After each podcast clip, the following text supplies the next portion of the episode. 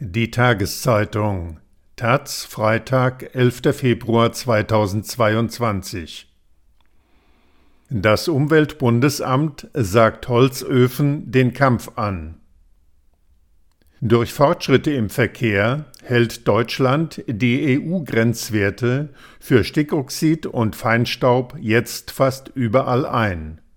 Doch die sind überholt und Kamine machen Probleme von Malte Kreuzfeld. Wenn es um die Belastung der Atemluft mit gesundheitsschädlichem Feinstaub und Stickoxid ging, stand in der Vergangenheit stets der Verkehr im Mittelpunkt. Vor allem Dieselmotoren produzierten die Schadstoffe in so großer Menge, dass die EU-Grenzwerte in deutschen Innenstädten regelmäßig überschritten wurden. Bei Stickoxid betraf das im Jahr 2010 über 70 Prozent der verkehrsnahen Messstellen. 2018 waren es noch 40 Prozent. Doch seitdem hat sich das Bild deutlich verändert. Im letzten Jahr wurde der Stickoxid-Grenzwert nur noch an ein bis zwei Prozent der innerstädtischen Messstationen überschritten, teilte das Umweltbundesamt UBA am Donnerstag unter Berufung auf eine vorläufige Auswertung mit. Ähnlich sieht die Entwicklung bei Feinstaub aus.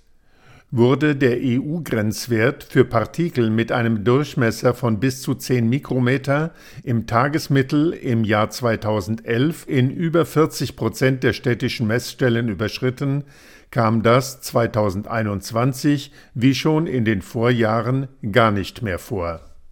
Grund für diese Entwicklungen sind vor allem Verbesserungen im Verkehrssektor, erläuterte UBA-Präsident Dirk Messner. Zum einen sind die Fahrzeuge sauberer geworden. Während alte Dieselfahrzeuge die ohnehin hohen Grenzwerte für Stickoxid im Realbetrieb stets deutlich übertroffen haben, halten neue Modelle die deutlich niedrigeren Grenzwerte inzwischen ein. Entgegen den Behauptungen der Hersteller habe sich gezeigt, es ist technisch umsetzbar, sagte Messner. Zum anderen mussten Kommunen mit besonders hohen Stickoxidwerten nach Klagen von Umweltverbänden vielerorts Tempolimits oder Fahrverbote für ältere Dieselfahrzeuge erlassen. Der deutliche Rückgang der Feinstaub- und Stickoxidbelastung zeige, dass mit geeigneten und konsequent umgesetzten Luftreinhaltemaßnahmen viel zu erreichen ist, sagte Messner. Allerdings sei die weitgehende Einhaltung der EU-Grenzwerte kein Grund zur Entspannung, denn diese gelten als veraltet. Die Weltgesundheitsorganisation empfiehlt mittlerweile Richtwerte, die nur etwa ein Viertel der aktuellen EU-Grenzwerte betragen. Legt man diese zugrunde, liegen in Deutschland beim Stickoxid 78 Prozent der Messstationen darüber, beim Feinstaub bis zu 10 Mikrometer sind es 40 Prozent und beim noch feineren und damit noch gefährlicheren Feinstaub bis 2,5 Mikrometer fast 100 Prozent. Dass das Problem keineswegs gelöst ist, zeigen auch Zahlen der Europäischen Umweltagentur. Demnach gab es in Deutschland im Jahr 2019 rechnerisch knapp 54.000 vorzeitige Todesfälle durch Feinstaubbelastung. Der Tod trat dabei im Schnitt etwa zehn Jahre früher ein, als es ohne diese Belastung der Fall gewesen wäre. Ob und wann diese WHO-Empfehlungen in Europa umgesetzt werden, ist offen. Die deutsche Umwelthilfe, die in der Vergangenheit viele Klagen wegen der überschrittenen Grenzwerte geführt hatte, drängte am Mittwoch zum Handeln. Die Todeszahlen seien ein klarer Auftrag an die Bundesregierung, die Grenzwerte an die Empfehlungen der WHO anzupassen, erklärte Geschäftsführer Jürgen Resch. Um weitere deutliche Verbesserungen der Luftqualität zu erreichen, müssen nun neben dem Verkehr weitere Bereiche ihre Emissionen deutlich reduzieren.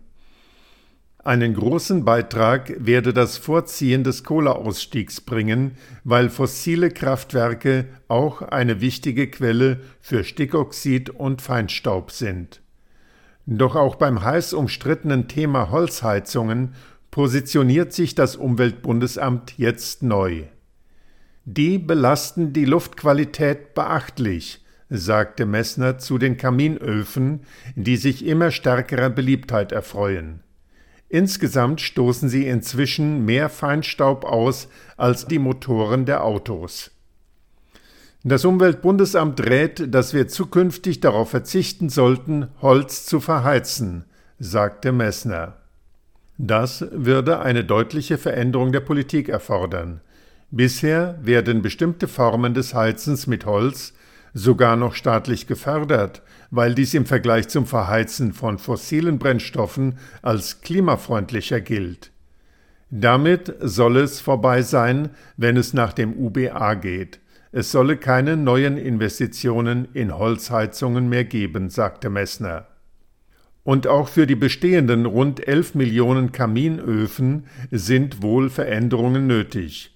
Langfristig sei bei der Holznutzung in privaten Haushalten mindestens eine Halbierung erforderlich, hieß es in Messners Präsentation. Weil Holzheizungen gerade im grünen Milieu beliebt sind, dürften auf die zuständigen grünen Ministerinnen Steffi Lemke und Robert Habeck einige Konflikte zukommen